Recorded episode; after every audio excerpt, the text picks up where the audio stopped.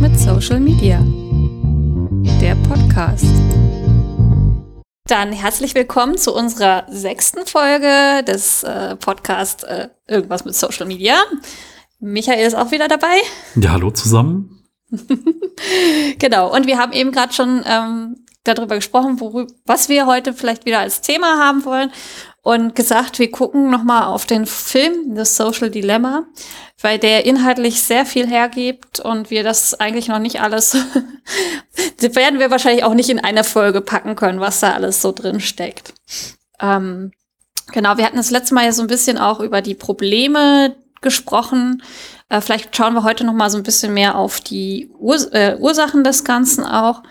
Ähm, und ich hatte mir auch so ein paar Notizen nochmal gemacht. Ich habe ähm, äh, auch nochmal Podcast ähm, englischsprachig gehört zu dem Thema. Ähm, und ich hatte tatsächlich es auch nochmal im, im Unterricht mit meinen, meinen Schülern gemacht. Das war auch ganz interessant. Oh, das ist sehr spannend. Äh, ja, da haben die auch nochmal so Sachen rausgesucht, also zum Beispiel auch über die psychischen Probleme bei jungen, ähm, jungen Menschen und Jugendlichen und jungen Erwachsenen. Ähm, Habe ich jetzt nicht so im Kopf, aber das ist schon eigentlich äh, wirklich sehr erschreckend, was das für Auswirkungen hat. Ja, ähm, also ich habe mir mal hier so ein bisschen notiert, ähm, das war auch eine der Sachen, die mal da, glaube ich, dabei ähm, thematisiert wurden, äh, ist, dass tatsächlich auch äh, äh Social Media so einen äh, Effekt darauf hat, dass äh, Leute häufiger Selbstmord begehen, was ich auch sehr krass finde. Ähm, wahrscheinlich auch durch so dieses, dass man da sehr in so eine Einsamkeitsfalle tappen kann. Also man hat ja so eine vermeintliche Verbindung zu Leuten, aber es ist ja keine echte Verbindung. Ich weiß nicht, wie empfindest du das so? Ja, also ich glaube, man, man kann sich da gut was vormachen. Also mhm. ähm, vor allen Dingen, es gibt ja einfach diesen, diesen Effekt, dass man Ne, man nimmt halt am Leben einer anderen Person teil, man äh, sieht, was der ist, wie der, wo der unterwegs ist, äh, wie der vielleicht lebt, wie dem sein Abend aussieht. Und man denkt sich da so rein und man interagiert vielleicht in seinem Kopf irgendwie so ein bisschen damit. Und aber am Ende des Tages ist man halt irgendwie, vor allen Dingen, wenn das Gleichgewicht nicht da ist zwischen wie viele Leute folgen einem und äh, wie viel folgt man selber, ähm, ja, dann kennen die dich gar nicht. Und auch wenn man da mal interagiert hat und mal drei Herzchen irgendwo hingeschickt hat auf irgendeine Story, dann ist das mhm. ja keine echte Interaktion. Und wenn man danach denkt, da ist, gibt, da gibt es eine reale Beziehung zu der Person und dann den Realitätscheck macht, äh, so nach dem Motto, ah ja, ich folge dir schon zwei Jahre und ich gucke jede Story und lass uns mal auf einen Kaffee treffen, dann sagt der andere, wer bist du überhaupt? Und dann, mhm. äh, spätestens dann wird's schwierig. Hm. Ja, und man sieht ja auch nur so Teilaspekte von der Person. Ne? Also ähm, das habe ich auch gemerkt, was, was ein ziemlich krasses Phänomen ist online, finde ich, dass äh, manche Leute so, so gehypt werden und dann so, jetzt nennt man auch Love-Bombing, ich weiß nicht, ob du den Begriff kennst. Ja. Ähm, dass, dass die Leute halt so mit Liebe überschüttet werden, mit, mit ganz vielen Likes und positiven Kommentaren und so. Und dann ist es aber am Ende so, dass wenn dann irgendwie die Person was macht, was, äh, was dann irgendwie nicht dem Bild entspricht, was sich die Follower dann von gemacht haben, äh, dass das dann halt ganz schnell auch zu so einem Shitstorm kann, kommen kann und, und extreme Hass. Also das, das, das, das ist halt auch so ein Ding, dass ähm, die Emotionen der sehr stark getriggert werden drüber. Ja, also ich,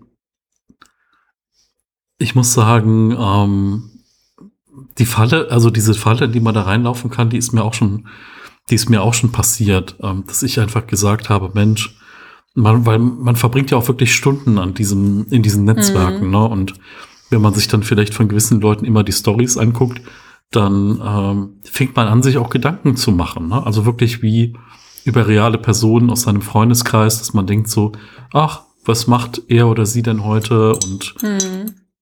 ja, oder ihm ging es ja gerade nicht gut. Und äh, ja, dass man, weiß ich nicht, dass man sich dann Gedanken macht und mal eine Nachricht schickt oder irgendwas anderes und in irgendeiner Form interagiert und aber das ist halt eher so ein singulärer Kanal und es kommt ja dann nicht viel zurück, außer mal ein Danke oder sonst irgendwas. Ähm, und da muss man sich immer wieder vor Augen führen, ja, man konsumiert da irgendwas, man hat zwar eine Interaktionsmöglichkeit, aber äh, die ist halt nicht auf einer Ebene, dass man dann am Ende beste Freunde ist. Hm. Ja, weil man kennt sich ja auch nicht wirklich. Ne? Das ist auch einfach das, was man auch bei, bei so im Kopf behalten muss. Das finde ich aber, weißt du, was ich wirklich spannend finde? Ich meine, im Endeffekt, wir, wir beide wohnen ja auch nicht in derselben Stadt, ne? Ähm, aber wir kannten uns ja so kurz, also bevor wir uns über Instagram auch mehr Kontakt hatten und dann auch dein Podcast ja gemacht haben, kannten wir uns ja schon so ein bisschen über Minimalismus und so, aber nicht wirklich so gut. Ne? Ja. Ähm, also man kann ja Instagram auch tatsächlich äh, nutzen, um dann im realen Leben äh, mit jemandem Kontakte zu vertiefen. Ich glaube, das Problem ist, dass, dass, dass da ähm, dass viele Leute gar nicht mehr dieses Bedürfnis haben, das auf so eine reale Ebene zu, zu übertragen. Ähm, und natürlich, dass auch ein Teil von den Leuten sind einfach äh, große Influencer, die haben 10.000 Leute, die wollen nicht mit 10.000 Leuten befreundet sein. Ne? Das muss man auch einfach mal so sehen. Ja, eine, eine ganz interessante Zahl finde ich an der Stelle immer so diese magischen 200 Kontakte, die ein Mensch haben kann im, Sozi im, im realen Leben. Und mhm. darüber hinaus geht es einfach nicht. Und es gibt halt einfach nur die Möglichkeit, ähm, äh, zum Beispiel, wenn man introvertiert ist, dann ist die Zahl tendenziell geringer, aber dafür sind die äh, Kontakte dann intensiver und halten auch länger. Fand mhm. ich auch mhm. nochmal interessant, also dass man vielleicht auch einfach mal guckt, was ist so die Qualität, die man hat innerhalb so einer Beziehung mit anderen Menschen und dass man sich auch ganz bewusst wird, es gibt da eine Grenze nach oben und die ist halt nicht unendlich. Definitiv. Also vor allen Dingen, du kannst dich ja auch auf Leute nicht so gut konzentrieren, wenn du so viele so Freundschaften hast. Das wird ja dann irgendwann auch überflächlich. Ja, also ich denke mal, an der Stelle ist irgendwie ganz wichtig, ähm, dass man sich der ganzen Sache mal bewusst wird. Also man kann sich ja auch reinfallen lassen, ne? also so in dem Moment, wo man vielleicht denkt so, ah, mir geht's heute nicht so gut und ich möchte irgendwie bewusst sehen, was andere Menschen gerade tun und ich möchte irgendwie ein bisschen interagieren können und mir nicht nur ein DIY oder eine Roomtour oder irgendwas im Internet gerade auf YouTube angucken, dann ist es ja auch irgendwie gut und es kann ja dann auch eine, in dem Moment auch einfach so eine, so eine Lehre vielleicht auch ein Stück weit füllen. Vielleicht ist für manche dann auch der Schritt zu groß, irgendjemand anzurufen oder zu sagen, Mensch, lass uns eine Runde spazieren gehen. Aber man sollte sich irgendwie schon ja, man sollte sich bewusst sein, dass es irgendwie nicht das richtige Leben ist, ne? Und äh, eher mhm. sowas Paralleles und ähm, dass man auch nicht jedes Gefühl letztendlich komplett damit kompensieren kann. Mhm, ja. Ja, also ich kann mir auch gut vorstellen, das habe ich jetzt hier nicht äh, direkt stehen, aber dass auch ähm, Depressionsraten durch äh, Social Media erhöht sind, weil einfach ja eben, also ich glaube, es ist auch so ein typisches Ding, Menschen, die depressiv sind, ähm, vermeiden ja dann auch diese echten Kontakte. Und ähm, das ist halt dann irgendwie auch leicht, weil man das so leicht, also man, man hat trotzdem das Gefühl, man hat ja einen Kontakt, wenn man irgendwelche Stories folgt oder so. Aber man hat ja kein, also es ist halt irgendwie so, so ein bisschen wie so Fast Food, wenn man zu McDonalds geht, wenn man Hunger hat. Ne? Man ist zwar, man hat was gegessen und ist vielleicht auch erstmal kurz satt, aber es hat ja eigentlich gar keine Nährstoffe und, und gar nicht wirklich, ist es gar nicht wirklich gesund. Und so ein bisschen äh, empfinde ich halt das auch mit Social Media Beziehungen, dass man so eine Art Fast-Food-Beziehung hat. Also man kann die sehr schnell und sehr leicht bekommen, weil man halt einfach nur das Gerät anmachen muss und dann hat man schon da irgendwie so Interaktion. Aber es ist halt ja nicht so nährstoffreich sozusagen. Weißt du, was ich meine? Total, total. Ja. Also man kann sehr viel Zeit darauf verbringen und sehr viel Zeit und Energie da reinstecken, aber irgendwie so ein bisschen der Return on Invest, ne, so das, was dann am Ende für einen selbst da wirklich real rauskommt, ist dann noch mal was anderes. Ähm, ich habe das, ich habe das jetzt auch relativ kürzlich noch mal die Erfahrung gemacht, ähm, auch auf einer Online-Plattform, dass du in diesen Zeiten, wo diese Personen dann live sind, dass es dann da eine große Interaktionsrate gibt und auch wirklich eine intensive Interaktion. Und mhm. das aber nur mit wenigen, danach dann wirklich der Kontakt auch weiter besteht. Ich sag mal, entweder auf einem anderen sozialen Netzwerk oder dass es dann wirklich dann zu so einem Schritt kommt, dass man sagt, Mensch, man tauscht mal Handynummern aus oder man ähm, trifft sich dann auch mal. Teilweise wohnen die Leute dann weiter weg, aber ähm, mit dem einen oder anderen kommt es dann schon raus, dass man sagt, Mensch, lass uns mal treffen. Ähm, aber es ist halt auch wirklich nur so vielleicht ein Prozent von dem überhaupt, was dann da stattfindet. Ähm, vielleicht sollte man da auch immer ein bisschen das Augenmerk drauf legen, dass aus dem äh, Online auch mal irgendwas Offline-mäßiges wird. Hm, ja. Ja, also im Endeffekt so wie bei uns, ne, dass wir dann halt auch gesagt haben, wir machen jetzt hier irgendwie Podcast erst bei dir und dann jetzt unseren eigenen Podcast, dass es sich so äh, ergibt, dass man halt irgendwie auch, äh, auch was, was draus macht und, und eben nicht nur mal irgendwie gemeinsam auf Instagram live gehen, so. Ja, und ich denke, es ist halt wichtig, dass man auch so eine Basis im, im realen Leben hat, weil ähm, das Problem, was man einfach hat, ist, diese Interaktion ist einfach eine ganz andere. Und man fängt ja dann auch nicht mehr bei Null an. Das heißt, wenn man sich so ein gewisses Level dann erarbeitet hat oder erarbeitet ist falsch, wenn man sich einfach besser kennengelernt hat und wenn man hm. auch ein bisschen weiß, wo man bei dem Gegenüber dran ist und für welche Werte derjenige dann steht und ähm, ja, dann ist das einfach auch anders gefestigt. Und selbst wenn man sich dann mal ein paar Wochen nicht hört, fängt man wieder bei, bei einem gewissen Punkt an, den man vorher auch hatte. Und man verliert jetzt nichts dadurch. Und gewisse Netzwerke sind ja so aufgebaut, wenn man dann längere Zeit nicht interagiert, dann verliert man irgendwas. Egal ob Reichweite oder irgendwelche virtuellen Güter mhm. äh, oder sonst irgendwas. Mhm. Ja, also äh, die Mechanik von so sozialen Netzwerken sind also die ist echt problematisch, würde ich auch sagen, einfach allein, weil, weil sie einen so auch irgendwie zwingen, da zu interagieren. Also sie machen einen auch so süchtig. Ich glaube, das hatte ich das letzte Mal auch gesagt, ähm, dass, dass das so eine Art Abhängigkeit erzeugt wie, wie bei Zucker. Ja, ähm, also was ja auch genau so ein bisschen diese Beziehung, wo ich vorhin sagte, äh, Fast Food, ne? es ist halt auch, also so Süßigkeiten sind ja auch sowas, was einen eigentlich auch nicht wirklich satt macht, aber man hat halt irgendwie hohe Kalorienzahl und man wird dann eher so träge auch davon. Ne? Also ich glaube, auch von Social Media wird man ja auch ein bisschen träge, wenn man zu viel davor hängt. Auf jeden Fall. Und ähm, ich habe das bei manchen Plattformen wirklich gemerkt, dass es auch diese so ein bisschen diese Abhängigkeit gibt, dass man halt denkt, ach ja, ich weiß zum Beispiel, bei der und der Plattform ist der und der immer online um dieselbe Zeit und es ist so ein bisschen wie man früher vielleicht eine Daily Soap geguckt hat, mhm. dass man mhm. wusste, es ist gesetzt, um 17 Uhr geht halt XY los und es geht dann eine Stunde und danach kommt die andere Serie und man hat so den Rest des Lebens drumherum gebaut. Ne? Also mhm. vielleicht früher noch zur Schulzeit, dass man wusste, okay, man muss mit den Hausaufgaben bis dahin fertig sein oder weiß ich nicht, wenn es was zu essen gab, dann auf jeden Fall davor oder danach. Oder mhm. dabei im schlimmsten Fall noch. Denn da hätte man noch einen zusätzlichen Anker dafür, dass man irgendwie Essen und gute Laune damit verbindet. Ähm, aber das ist halt schon so, dass man denkt, ähm, okay, äh, wenn es dann so wirklich äh, ein tägliches Ritual wird, was es ja sofort ist, ne? wenn man so ein Smartphone hat, dann mhm. sind die Dinge ja einfach auch tägliche Rituale, weil man das ja auch permanent immer dabei hat. Mhm. Ja, also ich muss sagen, ähm, ich habe jetzt, also ich habe ja lange kein, kein Social Media benutzt, beziehungsweise ich habe ähm, Facebook benutzt und dann gemerkt, dass das irgendwie sehr negativ sich auf mich auswirkt. Das war so, ich glaube, so um 2016, 15, 16 rum. Und dann habe ich ähm, meinen Account tatsächlich auch gelöscht.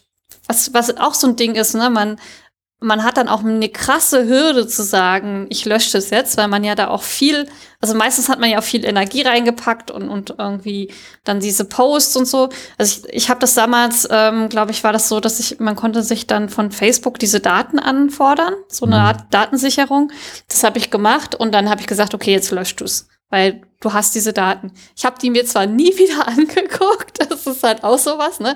Aber man möchte es halt irgendwie so sicherheitshalber haben, wenn man da, weil man halt irgendwie so denkt, so, ansonsten verliere ich da was.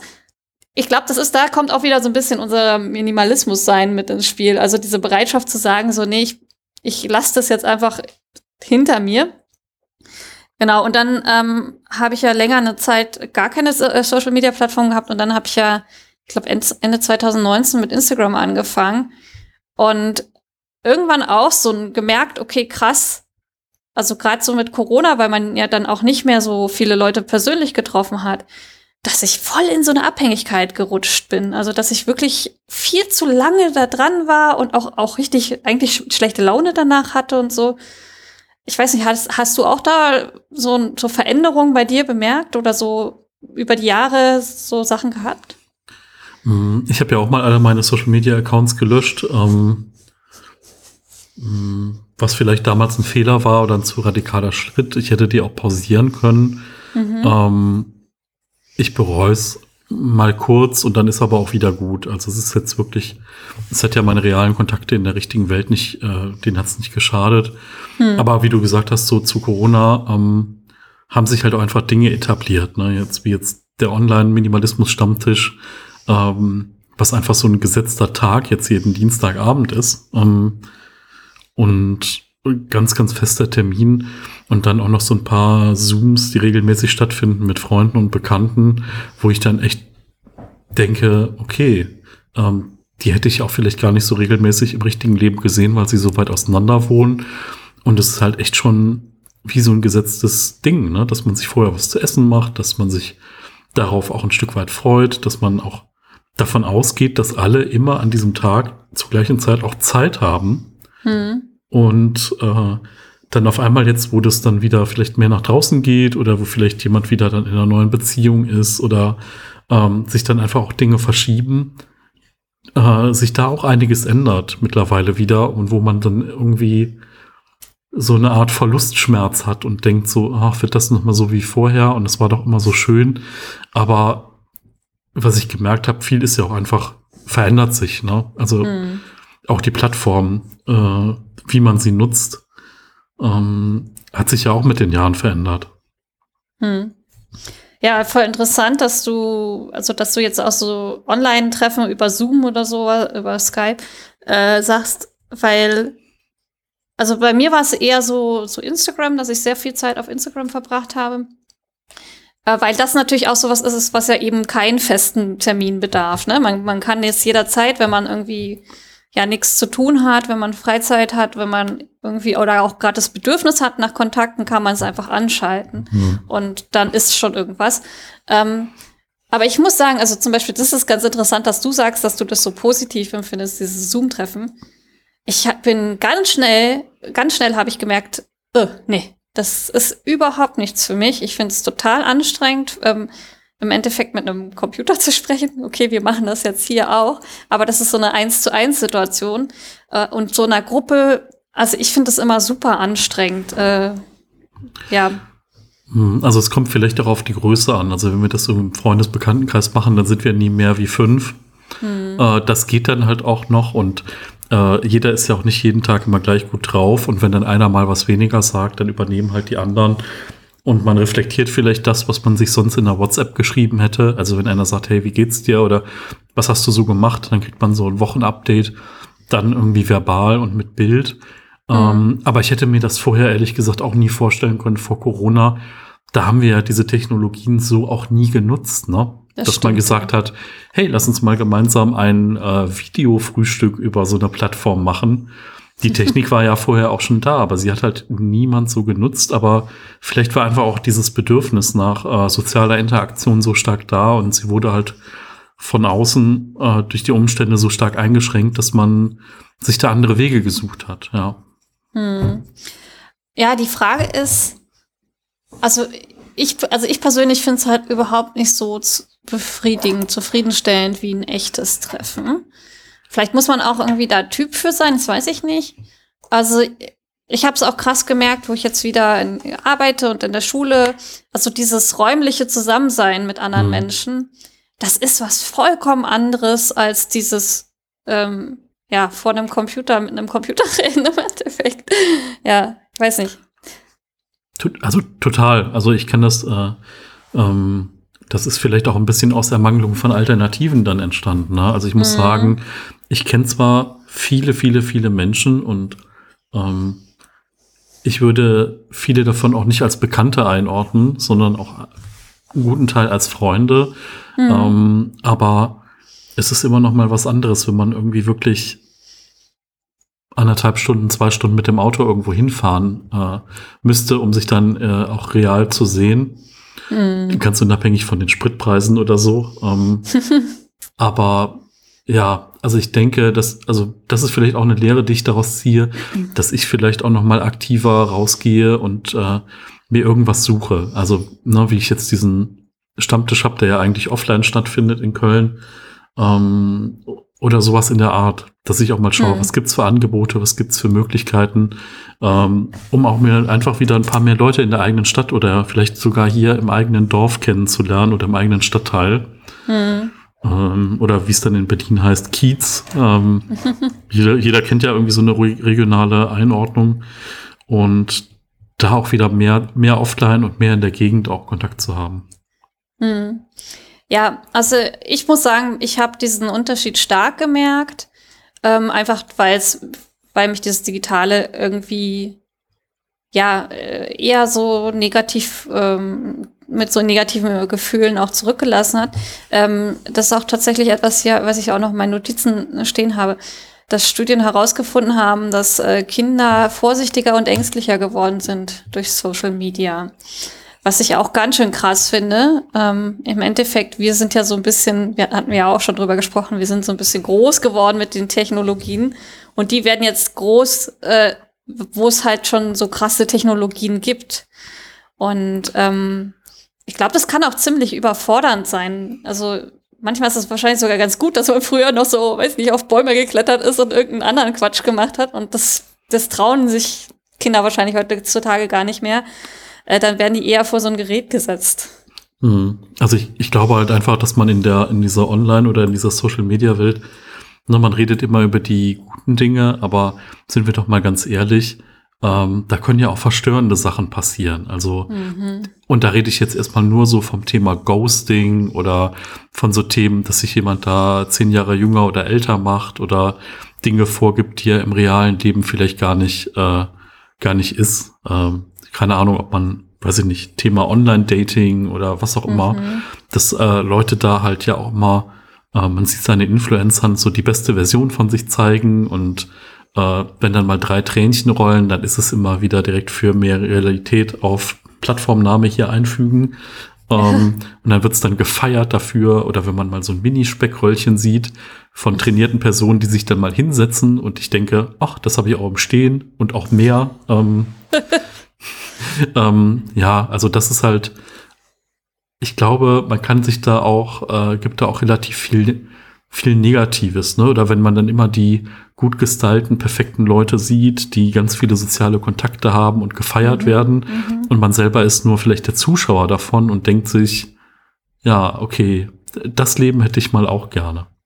Mhm. Ja, genau. Also das kann wahrscheinlich auch ähm, einfach, dass man sich ja auch ständig so vergleicht mit so einem, wie du ja auch sagst, so ein, so ein Bild, was ja eigentlich auch nicht der Re Realität entspricht, weil man ja nur einen Teil äh, dessen sieht, was da gezeigt wird. Und ich glaube, gerade so auch äh, als Kind, als Jugendlicher, ähm, hat man noch gar nicht so die, diese Kapazitäten, diese Möglichkeiten, ähm, das so einordnen zu können. Also es ist noch viel Mhm. krasser als für uns, sage ich mal. Aber ich muss auch sagen, also auch, auch, auch für mich, äh, ich habe das halt, ich glaube, ich weiß auch nicht, als ich damals dann Facebook gelöscht habe, ich glaube, das war auch so, weil auf Facebook ist ja auch sehr viel, dass du dann siehst, und der geht auf die und die Veranstaltung. Ne? Also ich weiß nicht, ob das jetzt immer noch so ist, weil ich das ja nicht, mehr habe, aber das war halt damals so. Und dann Mhm. hast, hat, hat, hat man halt so mitbekommen, ja, äh, die Leute, mit denen man dann studiert hat damals, die sind dann da gemeinsam oder es sah zumindest so aus, ob es dann wirklich passiert ist, sind dann gemeinsam auf irgendeine Party gegangen und haben einen dich eingeladen und so Geschichten. Und das kann natürlich auch total, also das, dann merkt man so, oh, ich bin krasse Außenseiterin oder, ne, und ich meine, vielleicht gibt's ja auch gute Gründe dafür, dass man gar nicht eingeladen wurde. Also ich bin jetzt auch nicht so Party-Person, sage ich mal, aber äh, trotzdem alleine, dass man das halt so mitbekommt und so vorge, also es so einem so vorgezeigt wird und man ja auch meistens gar nicht weiß, ob das dann wirklich passiert ist, aber man, man geht dann, man geht dann immer in diese Annahme hinein, na ja, die sind da gemeinsam hingegangen und haben mich nicht gefragt. Also es kann halt schon auch auf, auf, äh, auf die Psyche drücken, finde ich. Bei mir war es auch immer so ein bisschen dieses, ähm, was kann man denn alles in Köln machen, wovon ich noch nie was gehört habe? Dann denke ich mir immer, na gut, man kann was essen gehen, man kann im Park spazieren gehen, man kann in ein Museum gehen und dann gab es halt irgendwie die fancy Lesung von dem Typ, der vorher, weiß ich nicht, äh, Poetry Slam gemacht hat oder irgendwelche verrückten Workshops von Dingen, die ich noch nie gehört habe und ähm, das waren dann immer so hippe Sachen, wo ich dann immer dachte, ah, habe ich gar nicht mitbekommen, dass sowas A Mhm. gibt und dass man da B hin kann. Ähm, oder auch sowas wie, keine Ahnung, man hat Geburtstag, man hat seinen Geburtstag in Social Media eingetragen und man hat x Freunde und 10% davon gratulieren einem und 90% nicht. Und Oh, man ja. denkt sich so, äh, das hat mich stark getriggert, triggert mich heute ab und zu sogar noch ein bisschen, weil ich immer derjenige bin, der dem ganzen Adressbuch gratuliert. Immer. Mhm. So, und es tut mir leid, wenn ich mal jemanden äh, da nicht ähm, erwischt habe. Ganz lustige Geschichte ist mir jetzt zum Beispiel passiert bei Verena und Michael, dass ich mit Michael bei Xing befreundet bin, also hier die Verena, äh, Minimalistik Verena und äh, dann habe ich gesehen von Xing so eine Notification, hey, der hat Geburtstag und ich hatte auch hab seine private Handynummer. Ähm, wir Mhm. haben aber sonst kaum Kontakt, also außer dass wir mal während des Online-Stammtischs geschrieben haben, schreibe ich mit ihm so nicht regelmäßig und dann habe ich ihn auf seine Handynummer angerufen und ihm alles Gute gewünscht und er war so völlig perplex. Erstmal, dass ich das wusste und zum Mhm. anderen vielleicht auch tatsächlich, dass ich auf dieser Nummer angerufen habe. Ähm, Ja.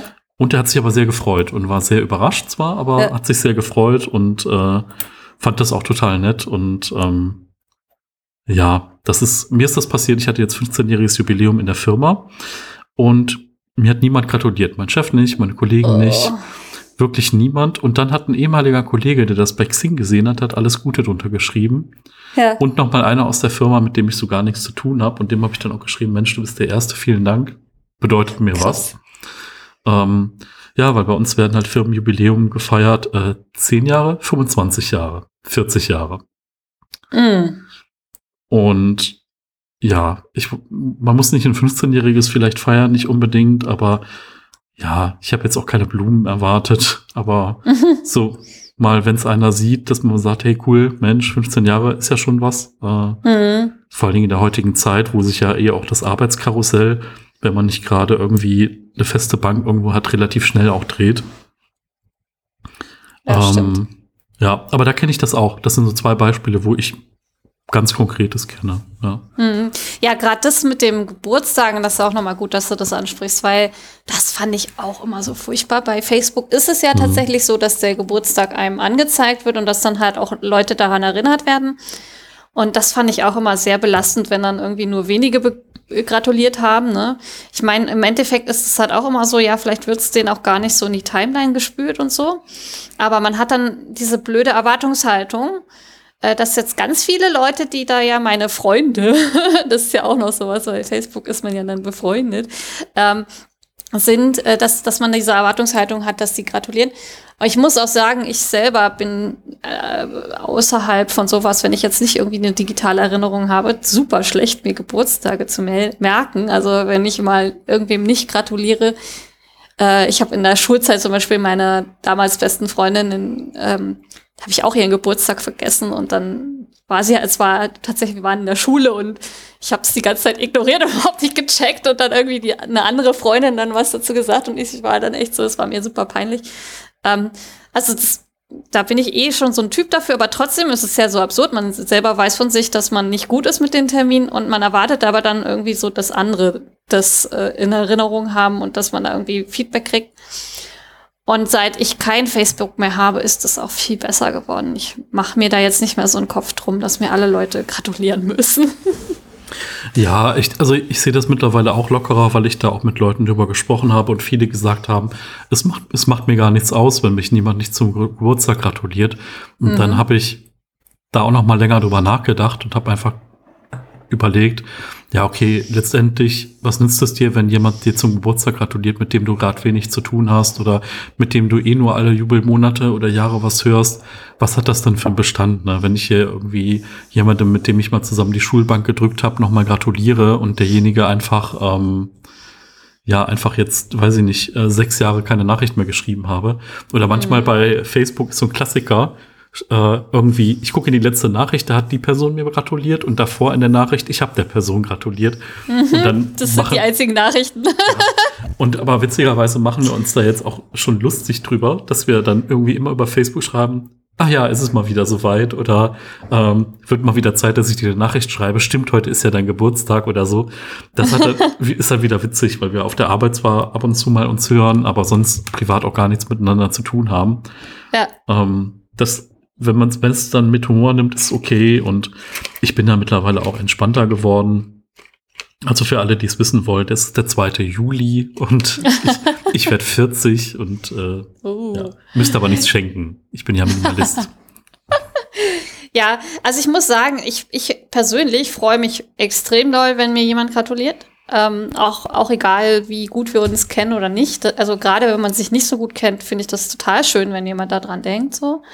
Ähm, ja, aber ich habe so ein bisschen meine Erwartungshaltung da auch zurückgeschraubt und ähm, ich meine, im Endeffekt ist es halt auch so, ich vergesse es selber und ähm, irgendwie ist es ja dann auch blöd, von anderen was zu erwarten, was man selber nicht äh, einhält. Hm. Aber äh, ich denke schon, also dieses, was du sagst mit dem, dass man auch ähm, durch dieses, dass Termine einem angezeigt werden auf, auf Facebook, ähm, dass man da so ein bisschen, ich habe hier gleich den Begriff FOMO mir aufgeschrieben, dass der auch so entstehen kann. Also das, das so, spielt da ja auch mit rein.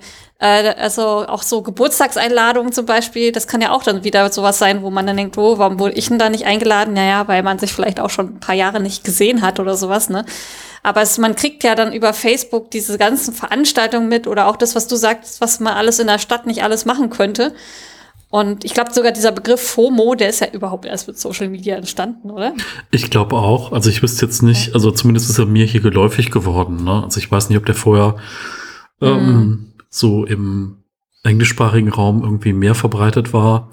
Ähm, aber was, was da vielleicht auch dazu kommt, ist einfach dieses, dieser eine Bekannte im Bekanntenkreis, der alle zwei Wochen auf ein Konzert geht. Ne? Also wenn wir jetzt mal von vor Corona denken.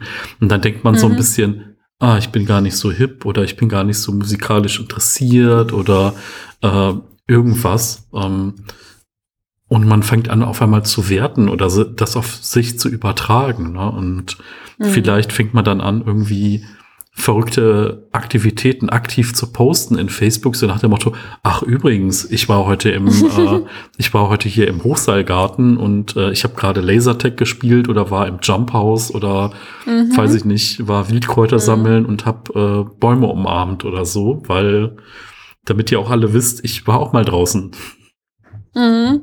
Ja, ich kann mir sogar ganz gut vorstellen, dass das sogar auch von Facebook und Co. genutzt wird, dass man diese, diese, also dass, dass man diese Gefühle erzeugt werden, um dann einem dann irgendwelche Werbesachen einzuspielen. So hier, ähm, ich hatte letztens sowas, äh, ähm, ist das so ein Luftkanal? Ich weiß, du, ich weiß nicht, ob du das kennst. Das war Werbung für so einen so einen Luftkanal. Das ist dann so, du fliegst dann so, wie wenn du im Weltraum wärst. Mhm. Das wurde mir vorgeschlagen, wo ich so dachte so, äh, was ist das eigentlich für ein komischer Vorschlag? Also ich meine, es ist eigentlich voll die coole Geschichte und ich wäre da auch nie drauf gekommen, sowas zu machen von mir aus. Vielleicht ist das auch einfach Zufall.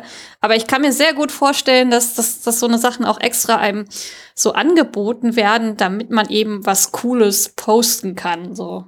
Ja, es gibt ja sogar, ähm, ne, hatten wir schon mal drüber gesprochen, es gibt ja diese Galerie mhm. da in Berlin, wo du dann Selfies machen kannst in coolen Umgebungen. Und so gibt es ja auch jemand, der irgendwie na, äh, sich so einen alten Jet, der nicht mehr flugfähig ist, gekauft hat. Und dann kannst du da als Instagrammer hingehen und kannst dann für 50 Dollar oder 100 Dollar einfach dann Fotos und Selfies machen, wie du dann bei diesem Privatjet die Gangway runtergehst oder wie du dann da in deinen, äh, in den Ledersitzeln sitzt und hast irgendwas zu trinken dabei ähm, ja. und kannst dann da Living the Dream spielen. Ähm, hm. Mein Denglisch wird irgendwie auch mehr, dadurch, dass ich wieder äh, gewisse Kanäle einfach schaue. Und das ist auch so eine absurde Sache eigentlich, wie schnell sich Sprache einfach anpasst an die Dinge, die man konsumiert. Und das auch natürlich mhm. vor Social Media keinen Halt macht. Wenn man dann mehr englischsprachige mhm. Dinge konsumiert, ist man auch geneigt, ähm, das ein oder andere Wort, was einem dann in den Sinn kommt, weil es einem in der anderen Sprache in den Sinn kommt, direkt auch so auszusprechen. Ne? Mhm. Ja, auch nochmal ein ganz interessanter Aspekt. Ähm ich, was ich auch gemerkt habe, ist, ähm, dass auf Social Media über Sprache auch viel, also die Art von Sprache, die man benutzt, viel äh, so signalisiert wird. Also auch so, ähm, ich weiß nicht, ob du den Begriff kennst, Virtue Signaling. Nee. Ähm, das ist im Endeffekt, ähm, wenn Leute so versuchen, äh, ihre politische Position online darzustellen. Passiert ganz oft so, in, indem man halt zum Beispiel das Profilbild ändert und dann da irgendwie, was weiß ich, irgendeine Flagge, ich glaube jetzt aktuell natürlich Ukraine-Flagge und so, äh, oder dann halt auch in seine, seine ähm, äh, Bio da irgendwelche Sachen reinschreibt. Also das ist auch extrem äh, Trends unterworfen und auch, also ziemlich krass ähm, politisch auch aufgeladen, was man da in seine Bio reinschreiben soll und welche Hashtags und so man benutzt, und womit man dann halt, also es ist halt, es dient auch mehr dem Zweck, sich selbst so als guten Menschen darzustellen. Ja, so nach dem Motto, ich bin für Frieden jetzt gerade, weil das aktuell das Thema ist. Oder ich ähm, oder also wenn wir jetzt nochmal auf die Sprache zurückgehen, äh, ja, ich gendere äh, in der Sprache, weil ich bin ja, ne, also ich bin ja die Art von Person. Das versucht man dann über diese, über Sprache halt so zu ähm, signalisieren. Also ähm, und das finde ich ganz interessant, weil es ähm, halt leider auch nur, nur so ein Trend ist und dann halt auch immer wieder die Frage ist, wie ernsthaft ist das, was dahinter steht. Und andererseits halt auch Leute so ein bisschen sich dazu gezwungen fühlen, sich zu Themen zu äußern oder eben dann, ah, jetzt ist gerade, also es war ja auch dieses bei Black Lives Matter war dann ja auch diese, ist ja schon eine Weile her, aber da war ja auch dieses, wo man dann so eine schwarze Kachel posten sollte und sowas, wo dann im Nachhinein wieder kritisiert wurde, warum man das denn gemacht hat und so. Also ähm, ja. Da passiert viel äh, politisch auch und, und über Sprache und über so Signale. Ich signalisiere, was ich bin und wie ihr mich wahrnehmen sollt und so. Ja, oder auch bei den, bei den Anschlägen, die in großen Städten passiert sind, ne? dass man dann so eine mhm. Pray for Punkt, Punkt, Punkt mhm. äh, Sache mit einer Kerze oder so postet. Ich muss sagen, am Anfang habe ich das auch gemacht, einfach um meine Betroffenheit zu signalisieren. Aber mhm. dadurch, dass es hört sich total brutal an, aber dadurch, dass halt viel passiert ist und öfter was passiert ist, ist es so ein bisschen inflationär geworden auf der einen Seite. Und zum anderen ist es ja auch eine total berechtigte Kritik, äh, dass es zu der Zeit auch Kriege in anderen Teilen der Welt gab, die hier so mal gar keinen interessiert haben und die medial auch nicht richtig stattgefunden haben. Ähm, und deswegen, ich finde immer, wenn man eine Beziehung auch noch zu der Stadt, zu dem Ort hat oder zu der regionalen Nähe, ich möchte auch keinem jetzt sagen, tu, mach es so oder mach es so. Ähm, mhm. Auf gar keinen Fall, weil das ja auch Diskussionspotenzial ohne Ende ist. Aber keine Ahnung, zum Beispiel, wie dann was in Wien war, dann habe ich den drei Leuten, die ich kenne, die in Wien leben, habe ich eine WhatsApp geschrieben, habe ich gesagt, hey, sag mir doch mal bitte, ob du in Sicherheit bist, ob es dir gut geht. Ich habe gerade Bilder gesehen mhm. und die haben mich verstört ja. und das war dann irgendwie genug Beitrag. Und die Leute haben sich darüber gefreut, dass ich das A mitbekommen habe und dass ich B gefragt habe, ob es ihnen gut geht. Ähm, ja. Und also wichtig mhm. finde ich auch, dass ein Austausch dann stattfindet vielleicht, weil viele ja auch solche Bilder auch zum ersten Mal sehen und ähm, die ja auch eindrücklich sind. Also ich habe auch jetzt, wie dieser schreckliche Krieg ausgebrochen ist, habe ich auch mit vielen Leuten gesprochen und da haben mir Leute gesagt, die jetzt jünger sind, als ich sag mal unter, unter 23, dass mhm. sie nicht darauf klargekommen sind. Sie haben angefangen zu weinen, sie waren traurig, sie waren verstört und alles so Dinge, die wir vielleicht schon mal in einer anderen Situation erlebt haben. Also bei mir war es irgendwie 9-11, äh, wie ich vom Fernseher war und gedacht habe, das kann doch alles gar nicht wahr sein und das nicht verarbeiten konnte und oder ein, oder ein anderer Krieg oder ein anderes Ereignis, wo man so eine kollektive Hilflosigkeit hatte. Ähm, hm. Und da kann Social Media natürlich auch ein Ort sein, wo man sich austauschen kann. Aber das kann auch instrumentalisiert werden. Ist so ein zweischneidiges Schwert, glaube ich. Hm. Ja, ähm, dieses, was du sagtest, ähm, dass das, äh, was heißt, jetzt muss ich mal kurz überlegen, wie du es formuliert hast. Ähm, also einerseits dieses, äh, dass, dass die Jüngeren so krass darauf reagieren, äh, bestätigt ja eigentlich auch noch mal das, was ich vorhin gesagt hatte. Mhm. Also dass äh, die, die Jüngeren, die halt auch mit Social Media so aufwachsen, äh, vorsichtiger und ängstlicher geworden sind. Also die haben auch nicht mehr so diese ähm, emotionale Reife vielleicht auch oder noch nicht. Das kann natürlich auch sein. Also ich muss sagen, als, als damals 9-11 war, ich habe jetzt nicht heulen vorm Fernseher gesessen. Ich meine, das war natürlich schon so Schock und so, aber ähm, ja, ich meine, im Endeffekt ist halt passiert so, ne? Man, man muss auch da ein bisschen so gucken, ähm, äh, habe ich überhaupt Handlungsspielraum? Und das ist, glaube ich, auch so ein Ding, was eben dieses mit diesem Virtual Signaling, da wollte ich nochmal drauf zurück, ähm, ähm, das Problem ist. Die Leute sind, also die kriegen was mit, was auf der Welt passiert, ist ja egal wo. Ähm, Sachen, die natürlich uns besonders nah äh, sind, so Ukraine ist einfach auch äh, räumlich näher und auch das Thema mit Russland hat halt natürlich auch irgendwie so mit uns zu tun, weil auch Deutschland diese Verknüpfung mit Russland und so.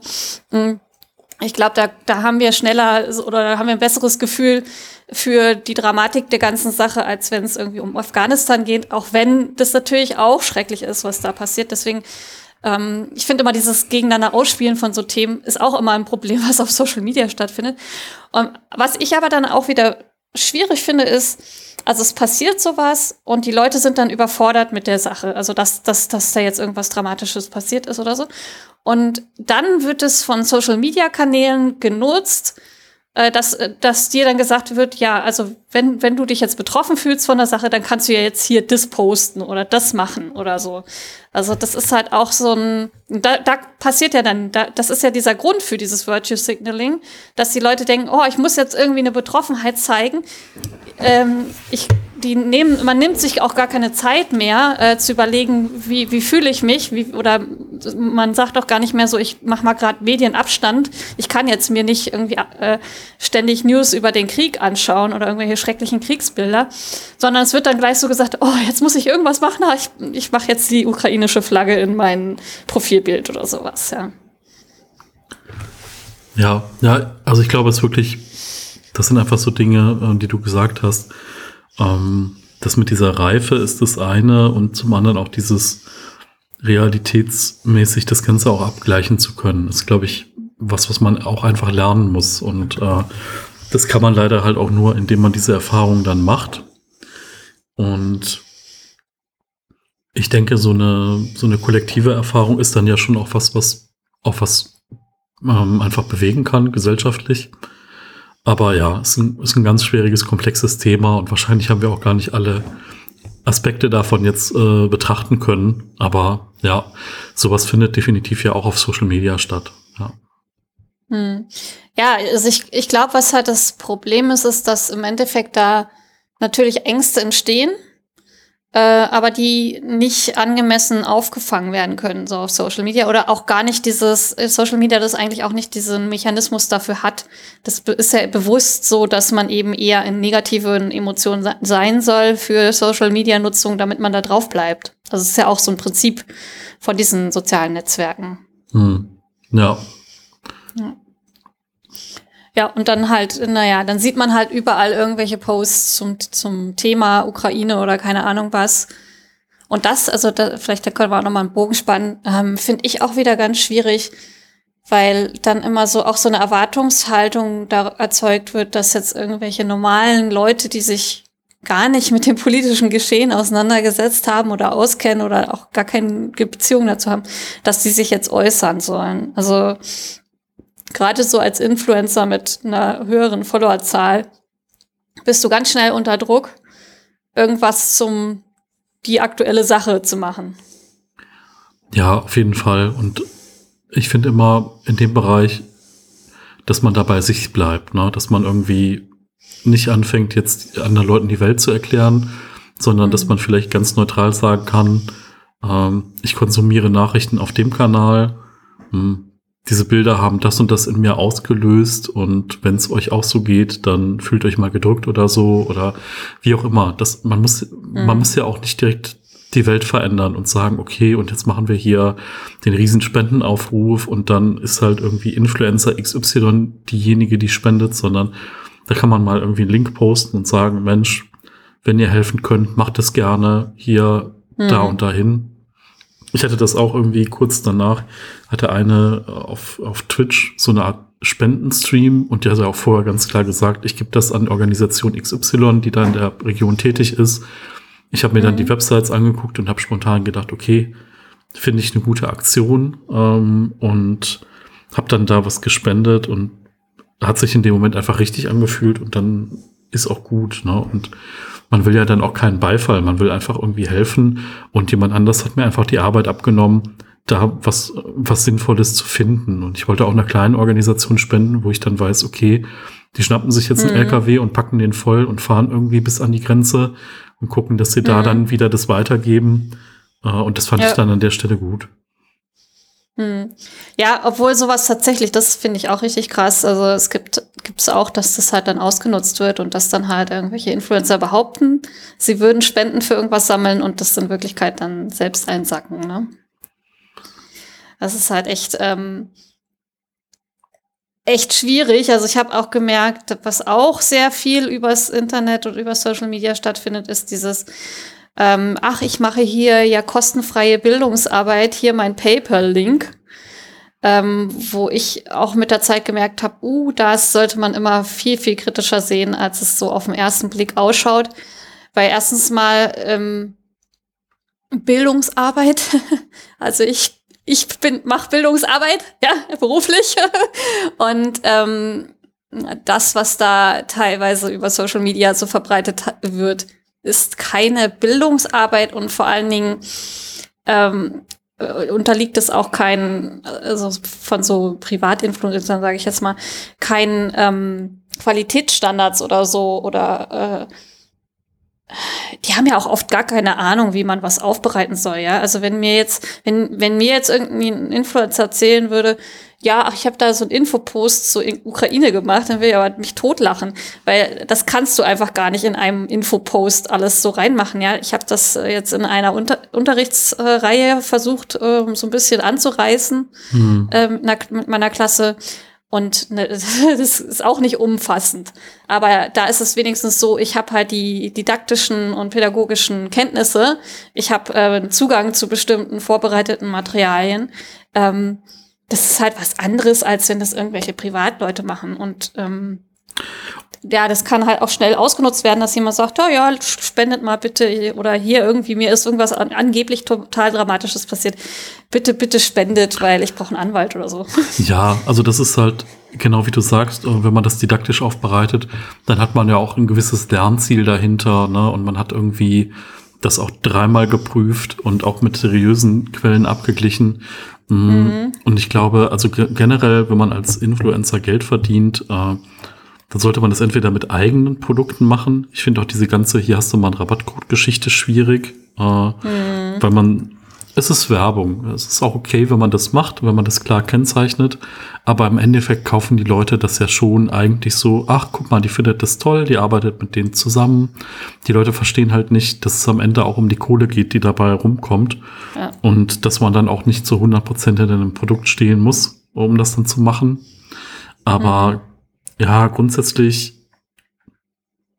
denke ich, man kann das ja machen. Also ich finde das auch, ich finde das ja auch toll, dass es eine Bereitschaft gibt, jemandem, dem man jetzt irgendwie folgt, dass man mhm. irgendwie eine Bereitschaft hat, dem mal, äh, weiß ich nicht, was in den Hut zu werfen, wie wenn man jetzt einen tollen Straßenmusiker sieht oder irgendwas anderes oder wenn man für sich für Tierschutz oder andere Dinge einsetzt, dass man sagt, okay, da gebe ich irgendwie einen Zehner im Monat für oder Betrag X, den man sich halt leisten kann, ähm, den man sich auch ehrlich mhm. leisten kann, egal ob das ein Euro ist oder ob das irgendwie 10 oder 50 oder was auch immer sind.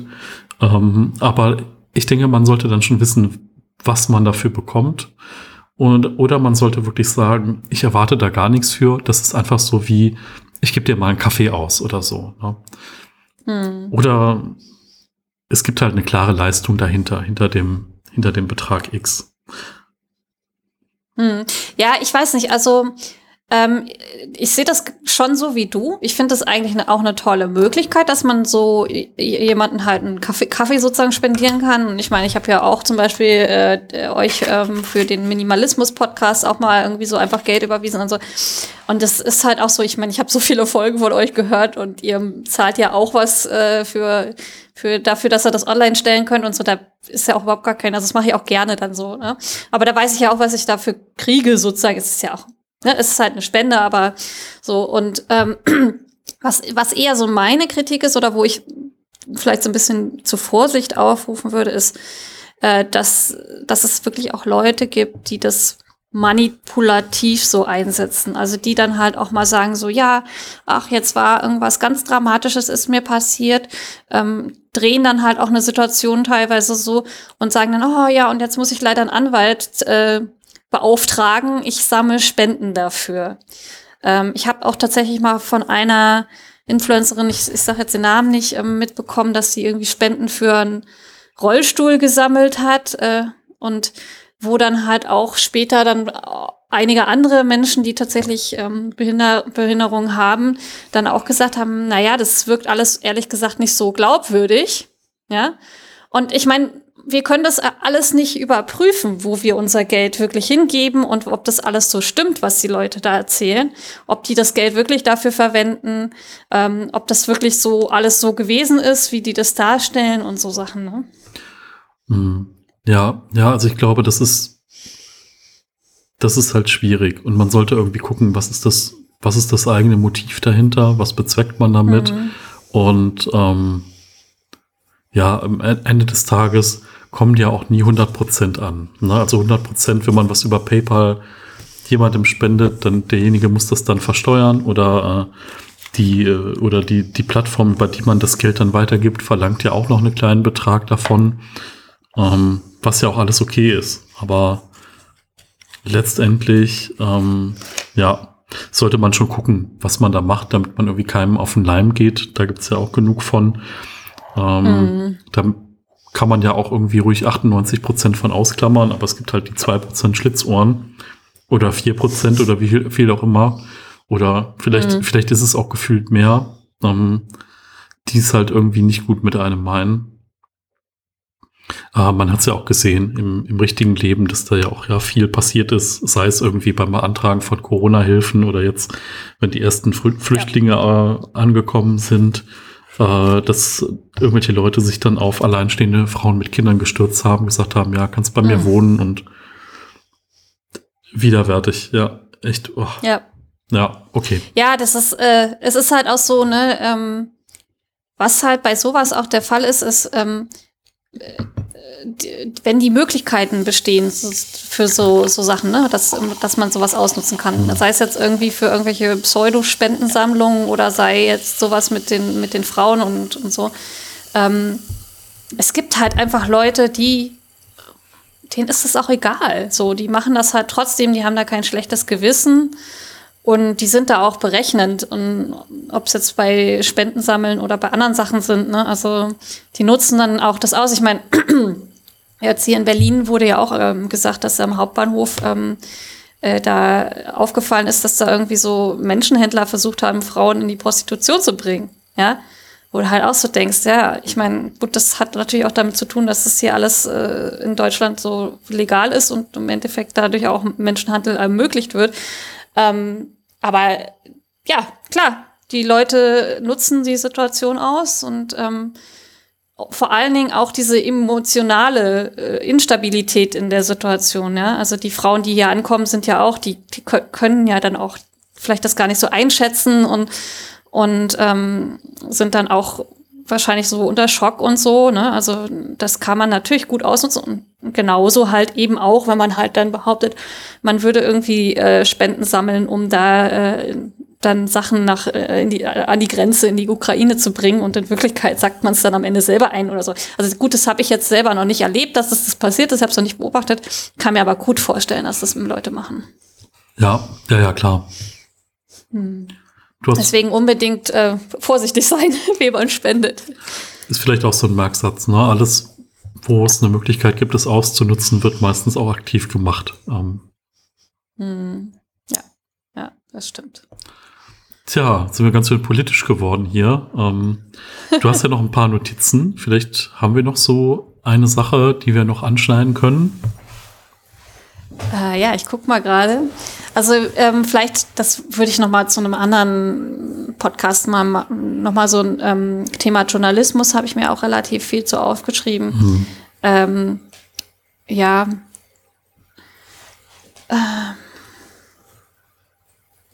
Ich denke mal, ähm, das Thema insgesamt, einmal der Film Social Dilemma, ähm, ist jetzt selber, wie, wie stark man da reingehen kann und wie intensiv man einfach auch wieder von einem Teilaspekt mhm. in eine Diskussion reinkommen kann und das auch wieder wirklich auf aktuellste Situation in, in dem jetzigen Leben ähm, beziehen kann.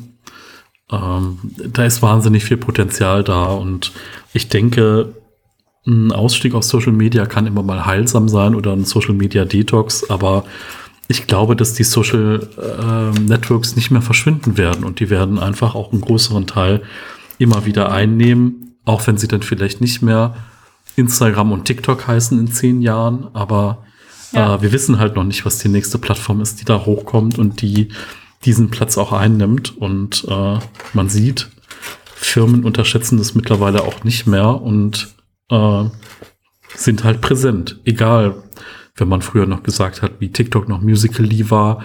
Ja, da sind irgendwie Zwölfjährige, die irgendwelche lustigen Tänze zur Musik machen. Nee, TikTok ist heute halt riesengroß oder auch äh, Business auf LinkedIn. So Dinge, die habe ich ehrlich gesagt am Anfang gar nicht verstanden, wie das funktioniert. Aber äh, das ist wirklich real und das sind riesengroße Kanäle weltweit. Hm. Ja, ich glaube, das können wir einfach auch so als Abschluss für die Folge vielleicht nehmen.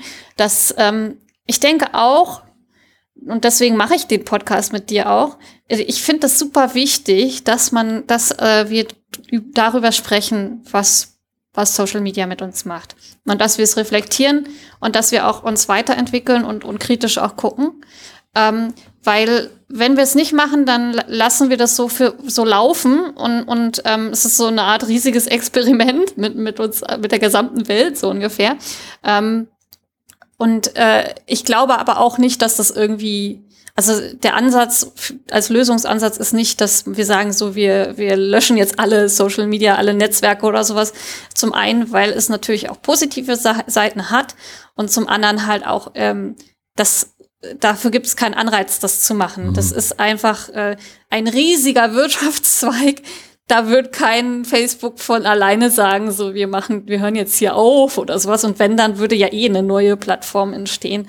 Ähm, von daher denke ich, wir müssen halt irgendwie gucken, äh, was sind die Probleme dabei, was kann man selber machen, was kann man vielleicht auch politisch fordern, ähm, was sind, also so ne, diesen Blick drauf werfen und darüber sprechen. Ich glaube, dieses alleine darüber zu sprechen, verändert schon was. Und das ist auch so, warum ich diesen Podcast mit dir eigentlich mache.